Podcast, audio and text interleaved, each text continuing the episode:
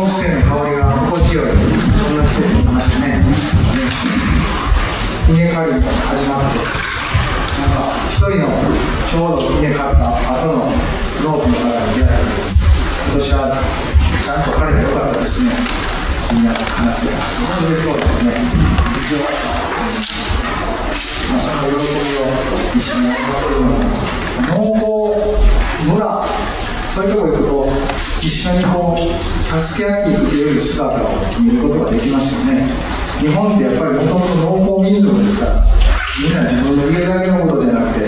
何かある時には一緒に助け合う。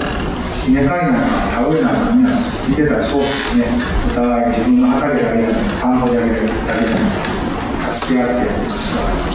らなんかええなぁといつも思うわけですでも、まあ、だいぶね時代が進んでくると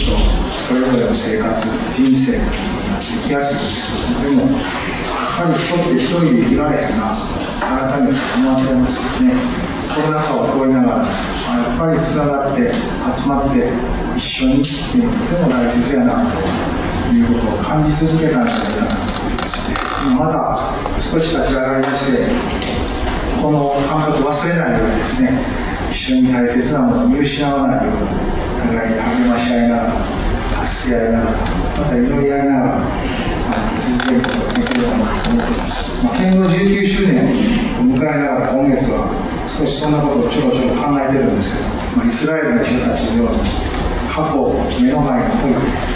主の恵みに感謝しながら、決して過去にあった神様の恵みは過去のことだけじゃなくて、今も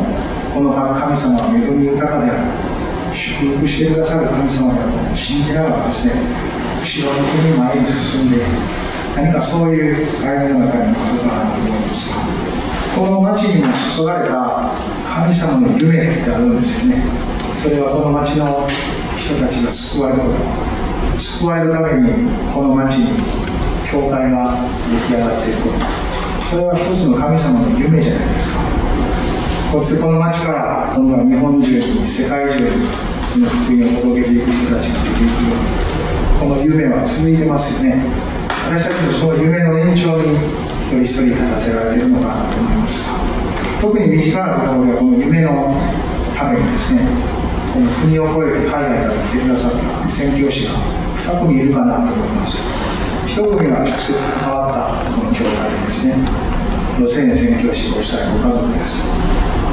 そしてもう1組はこの町で見た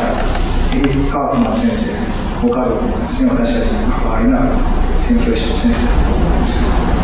まあ、それぞれ今はこの地におられませんけど、でも、祈りにあっては、今なおつながっている、同じ夢の中にあって心が一つ、それは天国に一緒に喜べる、その内容じゃないでしょうか。私たちの後の時代にも続いていくことを願いながらですね、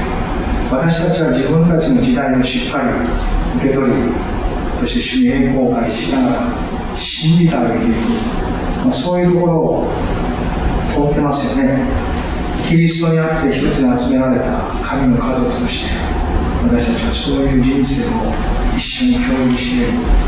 私たちも同じ夢を見ているでしょうきっと。同じですよ。今見ているあなたの夢と先代たちが通ったその夢は30年ほど前から変わらずもっと前からあった夢ですから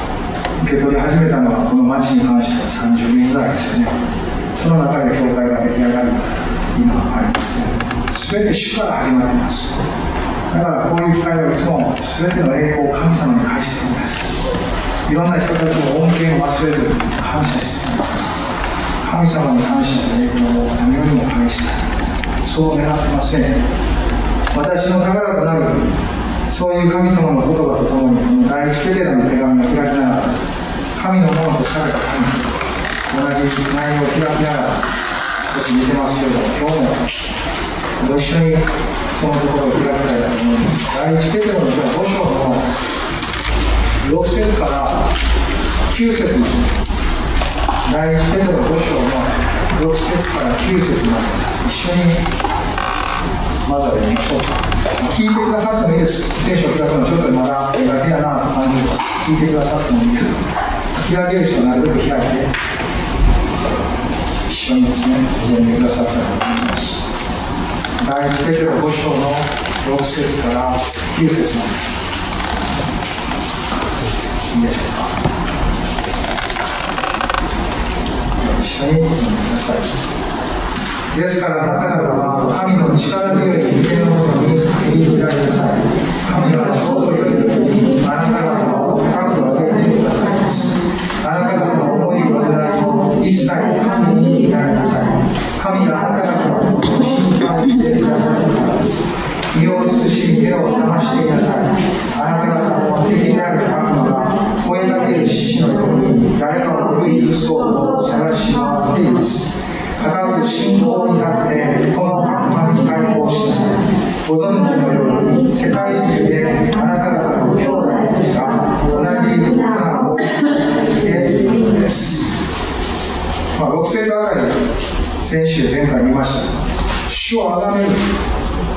主を待ち望むへりくだるとはそういう心が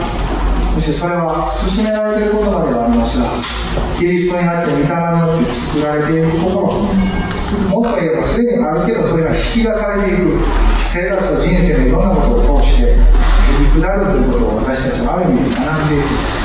これは主との関係の中にあって最も要となるそのような心ですそれは神様の主権を人生の中で認めていくそのような心です。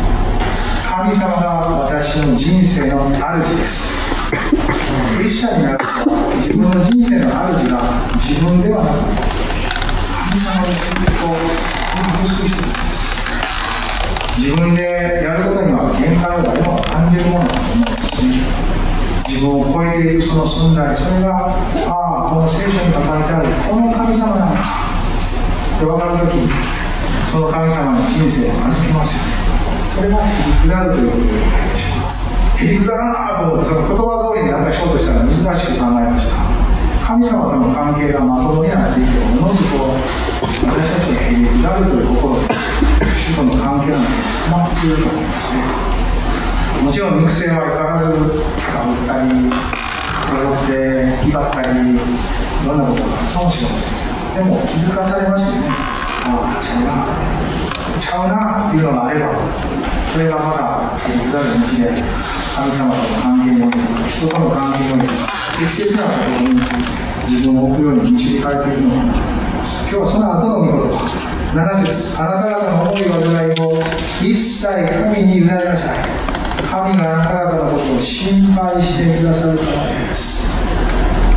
ね、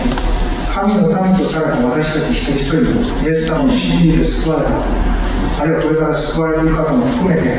神様と共にある人たちの中に作られている心です。それはこの主に信頼して任せるということなんですね。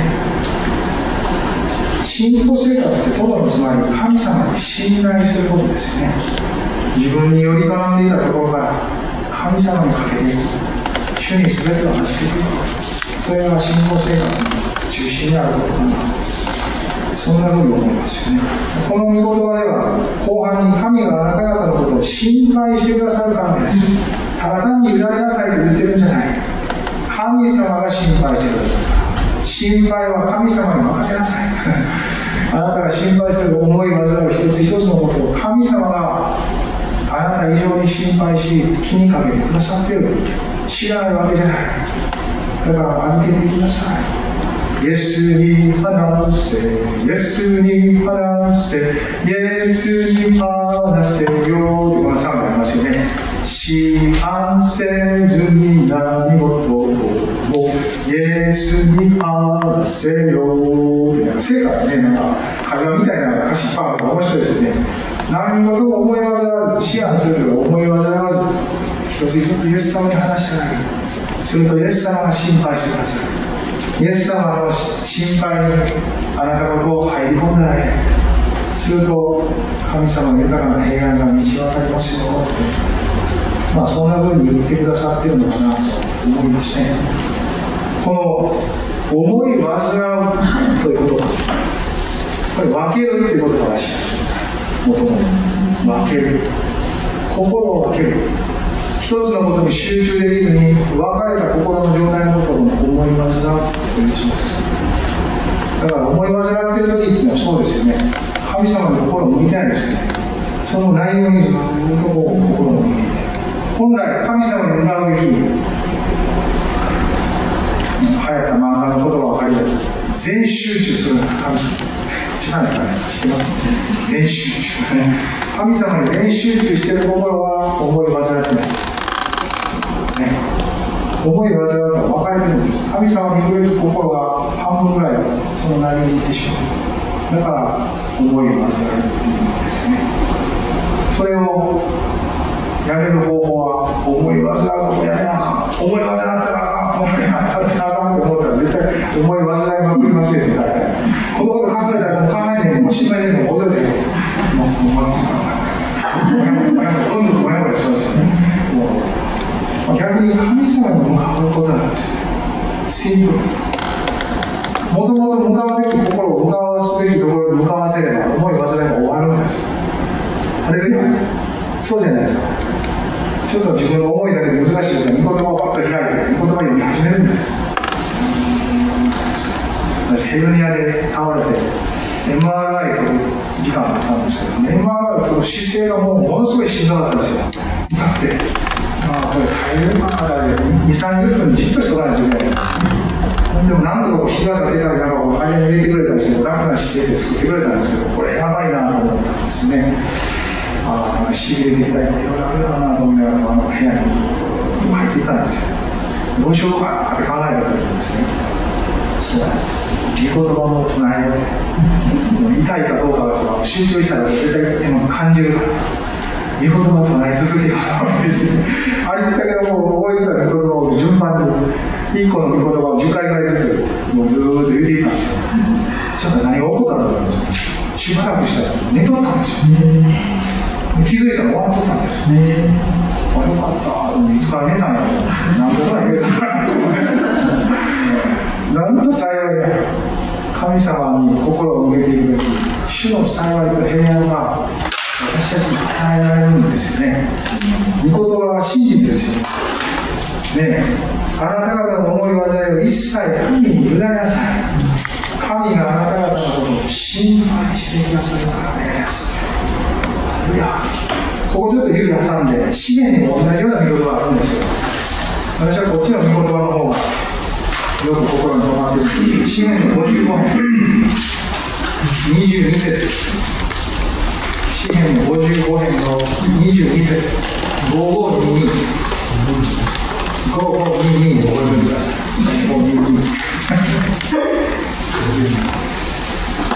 詩篇55の22です。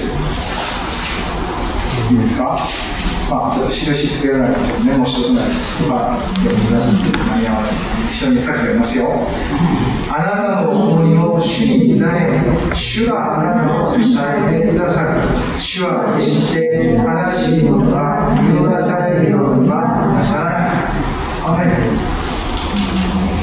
あなたの思いを主に委ね主があなたのことを心配してくださる前の役を伝えたかなと思います。ちょっと訳が変わっちゃったらね、主はあなたを支えてくださるんですけど、一緒のことですよ。神様の手に委ねることができる。重荷って何ですか？皆さんは今日重荷がありますか？人生の重荷がありますか？家族のことが重荷やな。お金のことが重荷やな。健康のことが重荷やな。友達や関わりや人たちの何か痛みや苦しみが重荷やな。いろんな重荷があると思いますよ。自分のこと、他人のこと、周りのこと、人によったら世界のこと、ね、さまざまなニュースばっかり聞いとったら、その情報が入ってるのも自分と、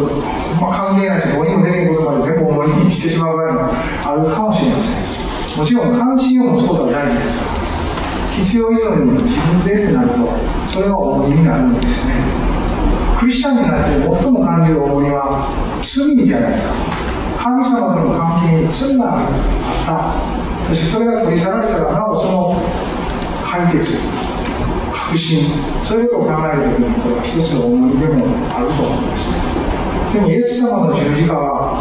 全部それを洗い流してくれた。全部それを取り去ってくれた。何ですか？イエス様が背負ってくれたんですよ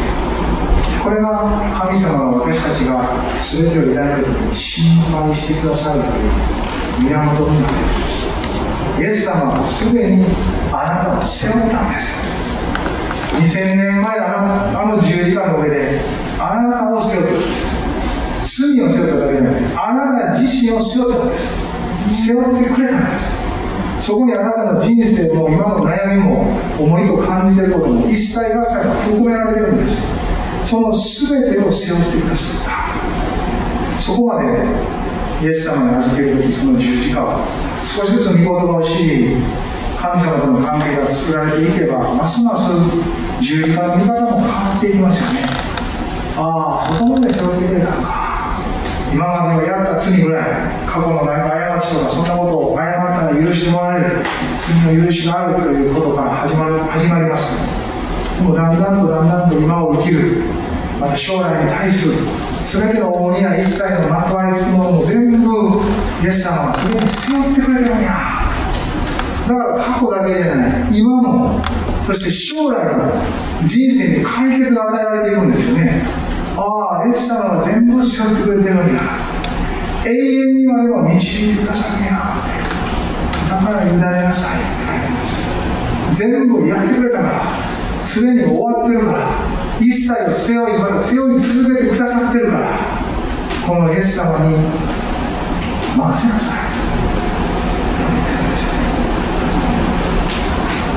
そうじゃないですか。皆さんこんな古い歌してますか？明日はどんな日か。私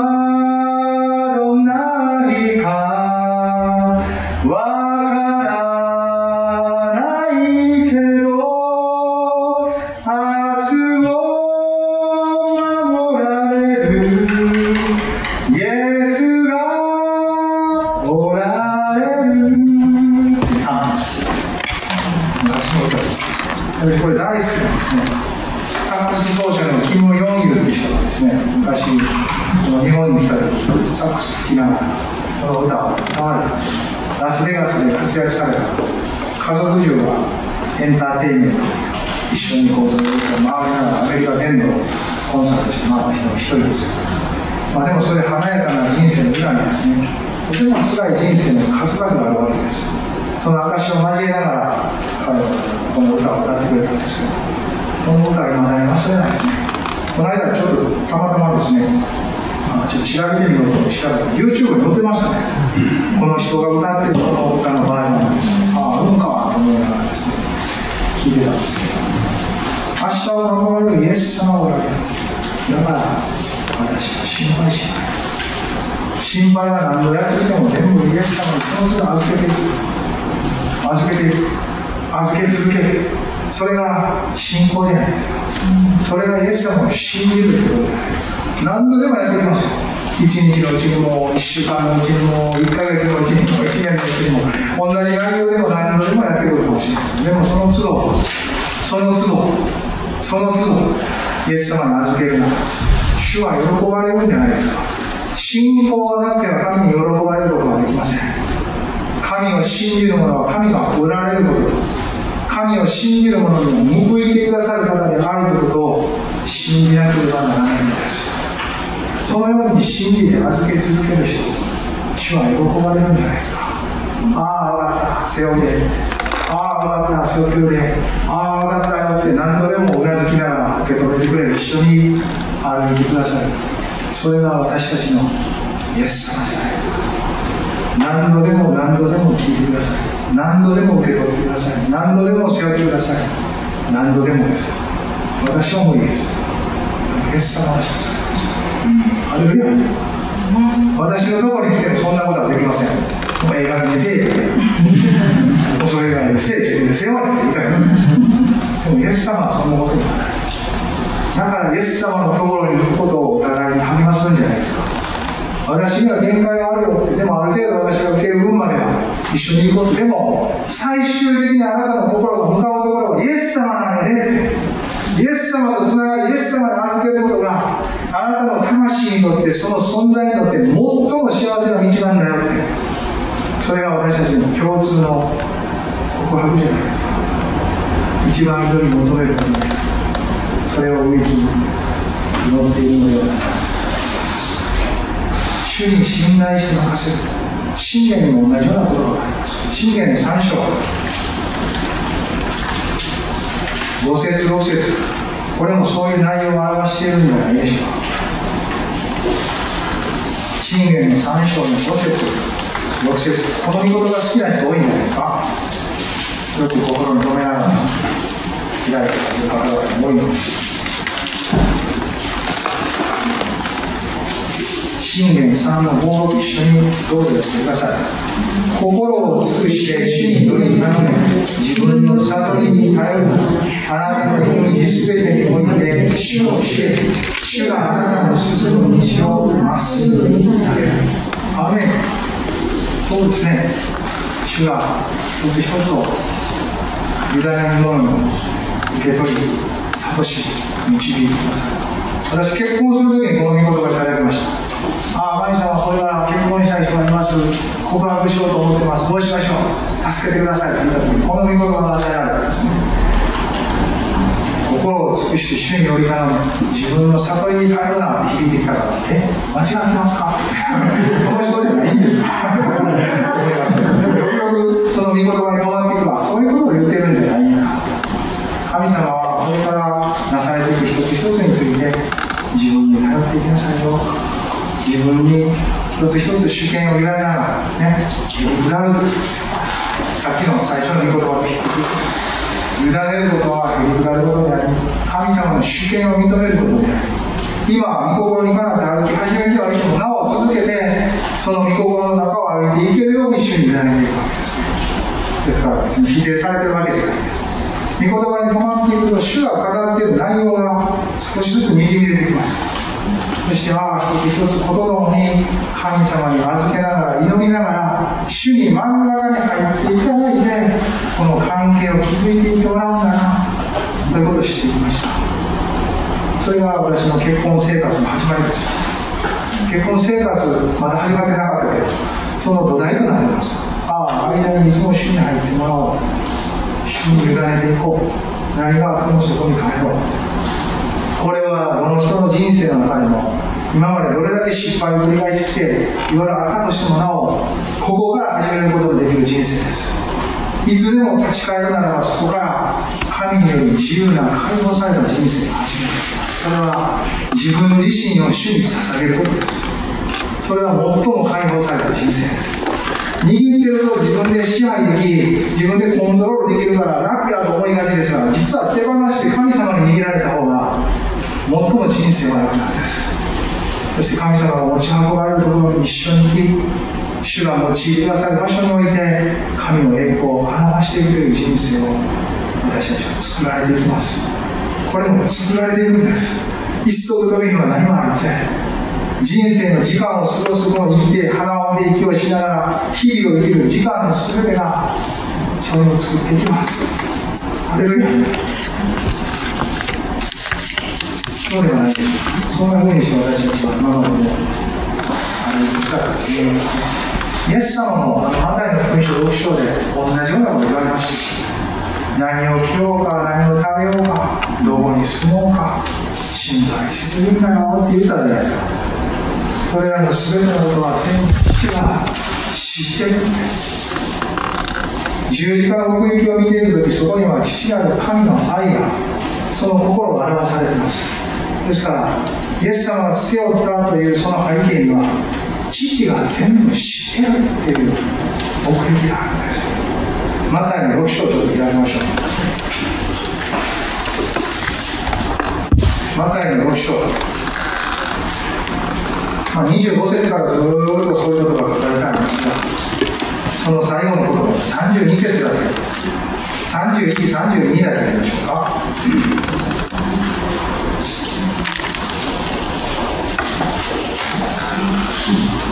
まあでもなんか29も好きやから29から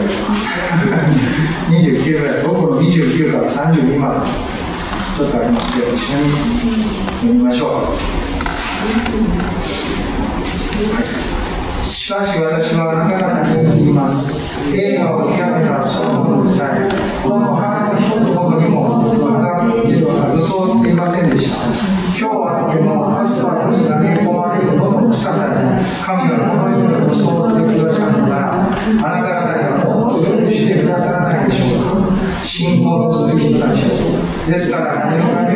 うか、神の民たちはそんなことは求め方しないよということですよね。神の民たちは天の父が知っていることを知っている。疑われてそしてその方に委ねることこそ最も適切な道なんだということなんですよね。委ねていく。委ねてますか。生活人生。一つ一つの課題を重荷を一つ一つことの重にイエス様。してますかそうするならば主は受け取ってくださるそういう方ですよね開きませんけど、フィリピンも同じような言葉なんですよね。何も思い煩わないで、あらゆる場合に感謝を持って捧げる祈りの願いによって、あなたの願い事を神に知っていただきなさい。これも約束が伴ってます。そうすれば、人の全ての考えをなさる神の平安が、あなた方の心と思いをキリストイエスによって守ってくれます。神様の御言葉には力があります。その通りにする者たちはその報いを受けていきます。神は、アーメンと言わしめることができる方なんです。イエス・キリストにあって神の言葉は全て実現するんです。それを信頼し、真理で近づく者たちの人生の中に、神様の栄光はそのような形で表されていくんです。祈りが聞かれ、私たちが御言葉通りに生きたと、その報いを受けていくならば、神を賛美せずにいられない。それは神様が受け取られる、その栄光なんです。私たちはその時、主の栄光を褒めたたえているんです。御言葉がその通りになる人生は、神のお返しと栄光で詰まっていくんです。アレルヤですから、クリスチャンになると聖書に向かうように導かれていくんですよね。そして祈るようになるし、主を賛美するように導かれているなと思います。イエス様の4つの種の例えの中で言われましたね。岩地道端道端岩地そして3つ目は茨とあざみが入る心あれは思い煩う心ですよ。世の心遣い。いろんなことを思い煩って神の言葉が成長できないなぜなら神の御心に従って生きるよりもあらゆる自分の心が思うところを大事にして生きるからです。それは思い煩いです。茨とあざみが心に入ってるなと思ってください。思い煩うとき、あ、ニキニキニキニキ、塞いで、塞いでいく。あと雑草って抜かないといけないですよね。十字架を見上げたら雑草をへなへなへなってしないといけないです。主を見上げることは思い煩いからの解放です。ああ、神様いろいろ思ってます。このこともあのこともそのこともそのこともこのこともあのことも。あなたの手の中にその十字架の麓に置きます。どう続けてあなたが導いてください。まあ、祈り方は皆さんの言葉で、うちに御霊がおられるから、祈り方はいろいろあると思います。でもそういう方向性を持って祈っていくとき、離れるんです。茨の技にもそれ以上成長できません。イエス様の無教だ。これはたまたまね。ひらひらひらと変えていくんです。そして本当にすでに終わってるんですからクリスチャンの場合は神の言葉は今から一生懸命食べて蓄えなという面ももちろんありますけどでもすでに今まで蓄えてきた神の言葉が心の中に人生の中に埋まってるんです今度はそれが芽を出すように芽を出すように生きていけば精霊が耕し十字架の桑が入って土地は豊かに豊かに産物を見逃している人生に変えられていくんです主を見上げることは神ですよ。何があっても言葉に出して言うんですああ主あなたを見上げます。私は主を見上げます。主あなたを見上げます。あらゆることを思い技に入り込みそうな主を見上げますって言ったら体を勝手に主を見上げますってなりますよ思い煩いの方がこっちこっちに行く人になりますけど主を見上げますってなったらそっちに向いていくような気がするんです。どうですか？そんな感じじゃないですかね私だけですか単純に主を見上げますなんかそれは一つの大きな信仰の方向性だと思いますさあ、第一ペテロもう一回帰りますけど、5章の7節あなた方の思い煩いを一切神に委ねなさい。神があなた方のことを心配してくださるからです。あ、これだけ委ねたら、もうそれでいいというところで終わってないですね、けど、ちょっと続くんです。8節一緒に読みますが、5章の8節身を慎み目を覚ましていなさいあなた方の敵である悪魔が声かける獅子のように誰かを食い尽くそうと探し回っています委ねつつ私たちもまたこの戦いを知って備える以下と思います信仰生活は戦いの側面があります信じるということは神の守りと助けの中にあるとはいえ同時に私たちも信仰によって戦うという面を持っています。それがここに書いてることですね。なぜなら敵がおるからです神様と私たちだけやったらいいですけど敵がおるから。敵は別に私たちがどれだけ神様に守られてようと攻撃してくるんです。あれでも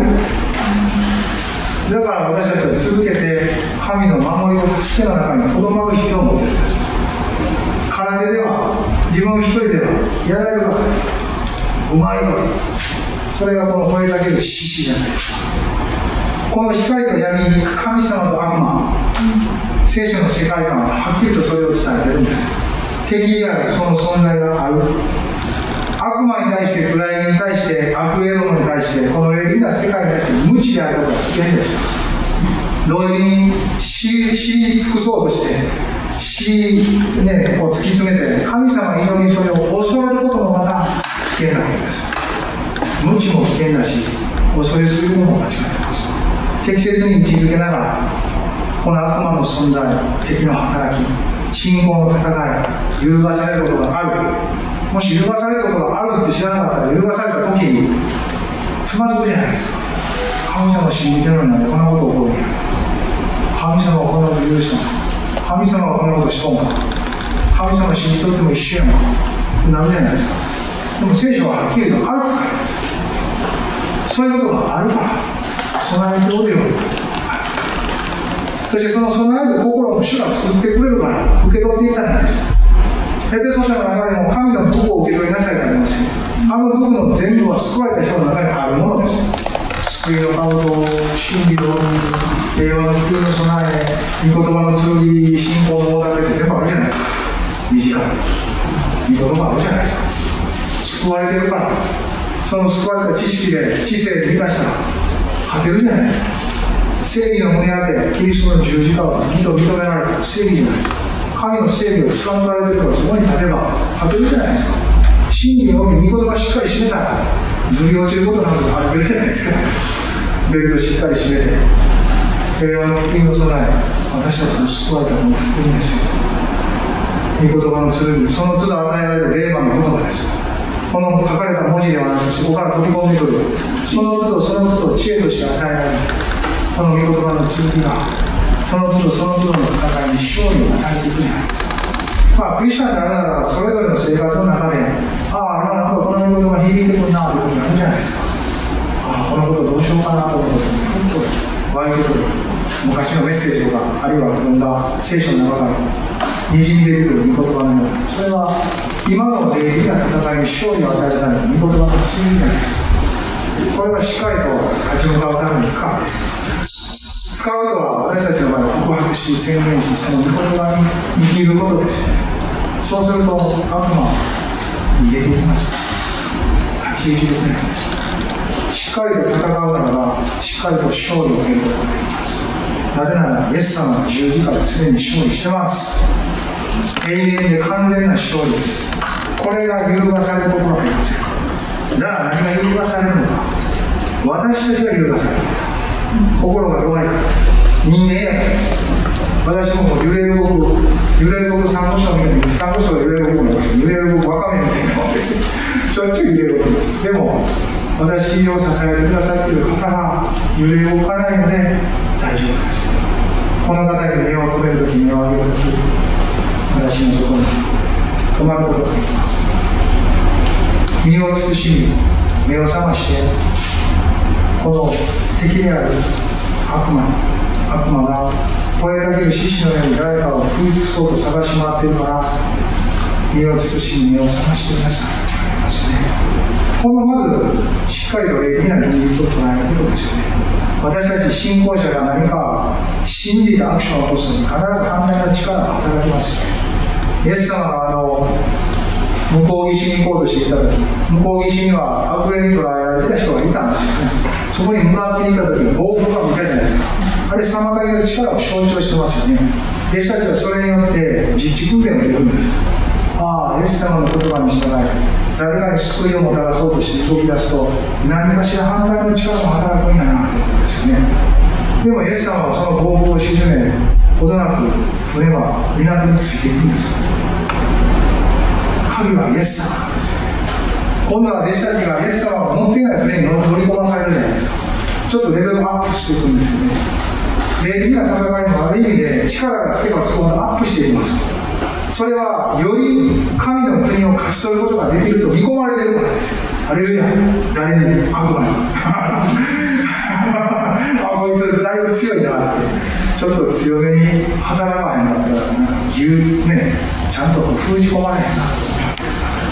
でもそれに加えて神の力が私たちの内側からそれまで以上に引き出されていきます。神様の御国は無限ですよ。ハレルヤ。無限大です。悪魔は無限ではありません。作られた存在であり有限です。神の許しなしには何もできないしその活動範囲は定められています。しかし神は無限な方です。この神様とのパワーバランスとコントラストはしっかりと知っておく必要があります。それは私たちの心が足元救われないからですあれでは神様はしっかりと勝ち時を上げさせてくださいそういう方ですね吠えかける獅子吠えかける獅子怖いですねライオン動物園とかでもなかなか吠えることはないですけど時々テレビとかあんなで見ることありますよ怖いですよね。こん。なん。じゃない、こん。なん。大学生に言ったん。ですね。もっと上手にできることやってほしいなと、もう、ものすごい声ですよね。動物たちがめちゃくちゃ怯えてるじゃないですか。そういうこの声だけの獅子。私なん。かせいぜいトラック配分で犬に吠えられるぐらいですよ。それでも急に吠えてきたらびっくりしません。よね。そーっと言って普通に言おうとしたら急にわーって出て、わーって吠えられたらびっくりする。びっくりしたーってなりますもん。ね。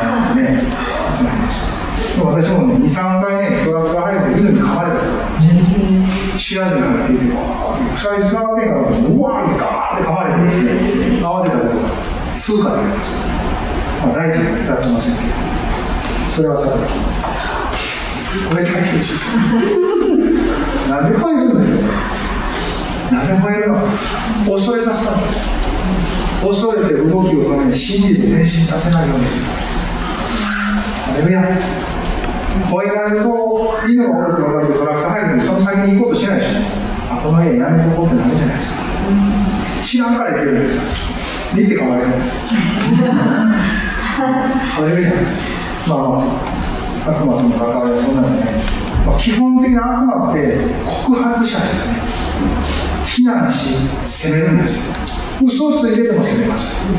現実を湾曲して私たちのたどってきた人生の歴史も湾曲します。まっすぐじゃないです。斜めから見させたりある一面の家を見させて全部がのようにしながら私たちの心を責めています。必要にその人の弱さにつけ込みます。本当によく私たちのことを知ってます。そういう意味でも全能者じゃないので神様以上ではないです。全知全能な方は神なんですハレルヤこのことも忘れないと思いますそして優勝し誘惑します私たちの弱さをよくしています誘惑されただけでも罪を犯したとクリスチャンに思わせます誘惑を受けることは俺が悪いんだ私が悪いんだ誘惑そのものが罪というような感じでクリスチャンに受け止めると間違いです誘惑は誰でもされますイエスさんもされました荒野で3回あれ罪ですか誘惑されたけど罪を犯さなかったんです誘惑されること自体が罪じゃない誘惑に乗らなかったねえそして苦難をこの多分第一ペテロが書かれた背景は迫害感の中にクリスチャンたちを励ます手紙ですから苦難をもってクリスチャンたちの心をくじきキリストイエスにある。まっとな信仰告白をやめさせようとしている力ですそういう時はどうする告白するんですやめさせたがっていることをもっとするんですそれが立ち向かうということです人の嫌がることはすぐやめないといけないですよでも悪魔が嫌がることはもっとしないそれが立ち向かい勝利を得る道です。ですからこの辺におけるクリスチャンたちの義憤が必要です。クリスチャンは委ねて平安で優しくという面と同時にですね悪魔に対してしっかりと怒りを持って立ち向かう勇気と力が必要ですそうですね本当にやられます自分だけじゃなくて周りが共同体が家族がやられますしっかりと戦うんです。防衛するんです。キリストの砦に立ってこの武具を身につけこの皆によってそしてこの方と一つになり支えた心でこの権威を用いてしっかりと自分に与えられた福音の砦を守るんです。家族の救いもそうです。友達や周りの方あなたが生活している居住地域職場その雰囲気人間関係全ては霊の戦いのフィールドになりましたでもそれを神の側に走っていくんです手に下り主に委ねていくならば勝てます。これは一連の流れです霊の戦い来年はしっかりと神様と結びつき思いを委ねながら整理しそして私たちは戦う装備をしっかりとしてからスタートさせてくなら勝てます。来年から始め外側の敵に対してしっかりと立ち向かっていくなら勝てます。この5章のですね続けて9節も一緒に見ませんか5章の9節。一緒に読みましょう。固く信仰に立って悪魔に対抗しなさい。ご存知のように世界中であなた方の兄弟たちが同じ苦難を通ってきているのです。これはもう今始まったことじゃない。です神の国がこの作られた世界の中に侵入して以来ずっとです。敵対するものアダムのエヴァが罪を犯して以来ずっとです。いやもっとその前から彼らも誘惑された。から変わってないそして人々が増え広がり神を信じれば信じるほどの体が熾烈になっているしかししっかりと対抗しなさいいや対抗したらどういうことが起こるかというとヤコブの手紙にヤコブの4の7に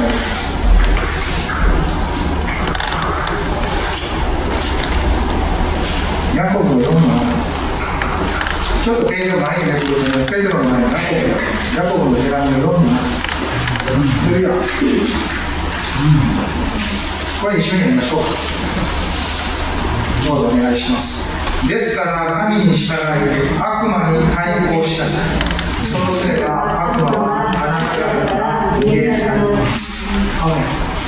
対抗するなら逃げ去ってい。きます。声かける獅子、そのからくりをお教えしましょう。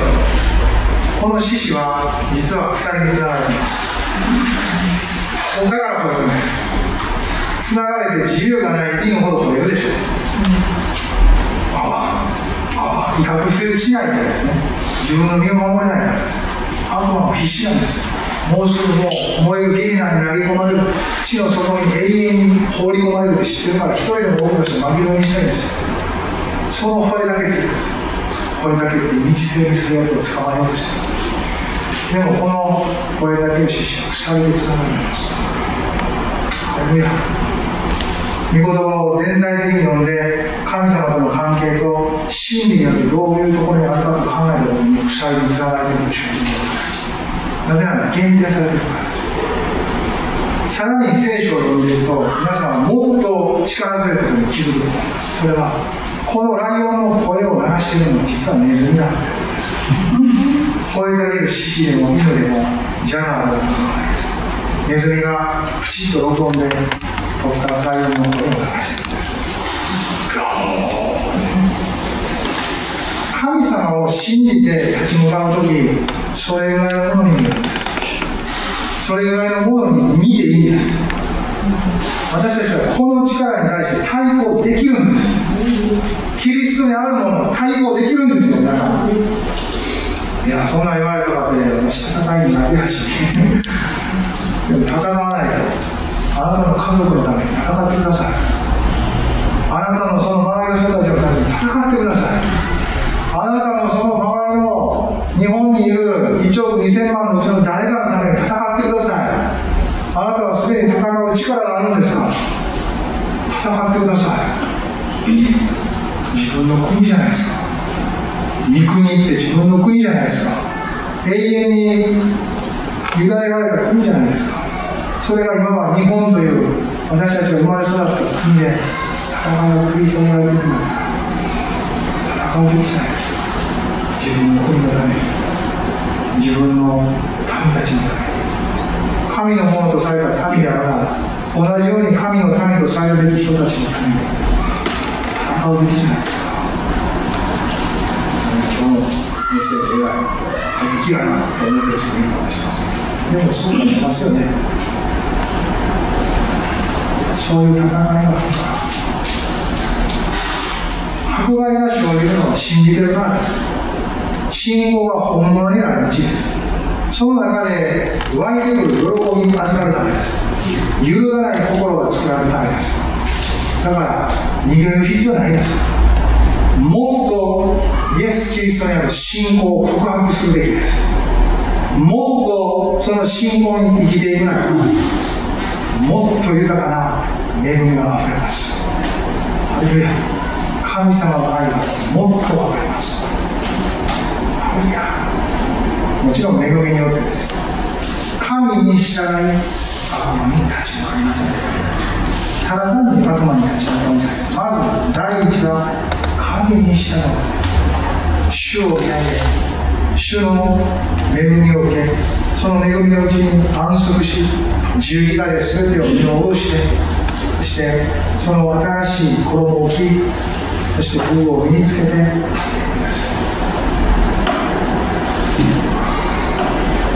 神様を守りそして力を与えられ私たちを乗り越えさせてくださいますボクサーのようにこういうファイティングポーズを取るのかどうか分かりませんが信仰のファイティングポーズをしっかりと取っていくならば分かりますおー、ハッピーデイっていう歌ありますよね。ずっと歌われてますよね。あの歌って、私最初よくわからなかったんですけど、むちゃくちゃ力強い歌じゃないですか。あ、なんかハッピーデーか、なんかふわふわした歌いなって最初聞いてたんですけど、よくよく歌詞に目を留めていくと、なんと力強い歌なんや、これ。おお、ハッピーデー。なんて喜びの日なんだ。なんて喜びの日だ。なんて日だっていうそんなギャグにする人もなんて喜びの日だ。肯定的だもん。なんて喜びの日だ。なんて喜びの日なんだって何回も繰り返して。イエス様は私の罪を洗い流してくださった。イエス様は私の罪を洗い流してくださった。何度も連呼するんです。何度もです。何度も繰り返します。そこが私たちの要です。キリストの十字架。そこに止まることが全ての勝利に基づく道です。何度も連呼した後、あの箇所は続くんです。イエス様は私に教えてくれた。イエス様は私に教えてくれた人生の戦いにどう立ち向かうか。その中でどう祈るか。そして私がどのように喜びの日々を送ることができるか。イエス様はそれを私に教えてくれるそういう感じですか？ね。ジーザスが教えてくれた物事をどう見てどんなふうに判断しどうするのか祈る喜びの日々を送ることが続いてるんです喜びその救いの喜びを歌うだけでなく戦い方もイエス様が教えて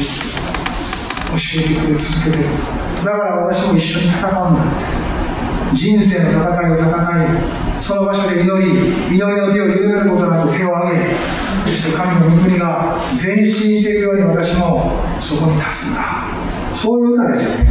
主にある救いの喜びを持って私は歌い続けるんだ。今日も明日も日々がキリストにあってなんて幸いな日なんだ。それが続き続けていく。そういうクリスチャンの歌じゃないですか。なんと力強いパワフル。な命あふれる。賛美に言わされました。しっかりとそのように歩いていく時じゃないで。す平和の神はあなたの足で。サタンの管を組む平和の神はあなたの足で。サタンを砕く。知りませんこれ。Roman 16, 19 says, Roman 16, 19 says, 知りません善には所得、悪には平和の神は速やかにあなた方の足でサタンを踏み砕いてください。ハレルヤ。神に従い悪魔に立ち向かいなさい悪魔は逃げ去るだけでなく踏み砕け平和の神その方と共にある結ばれた私たちの信仰より御霊より彼の頭を踏み砕け平和の神はあなたの足でサタンを食らわれ家に帰り職場に行きあなたの戦いのフィールドで御言葉を宣言し悪魔の神戸を打ち砕かれたイエス様の十字架で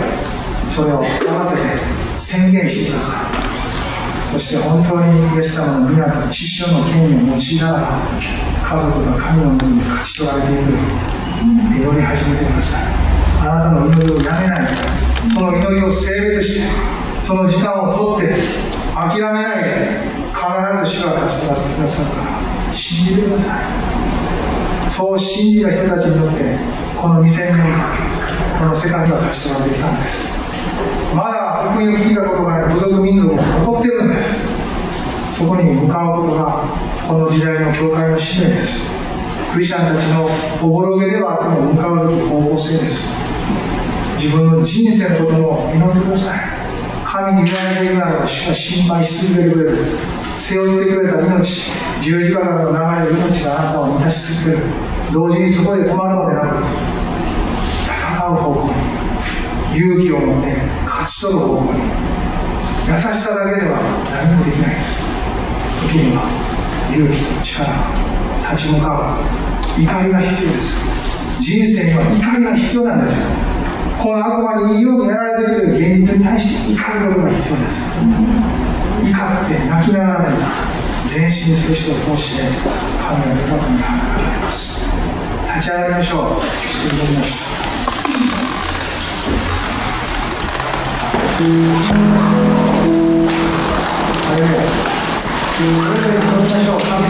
Gracias. 悪魔に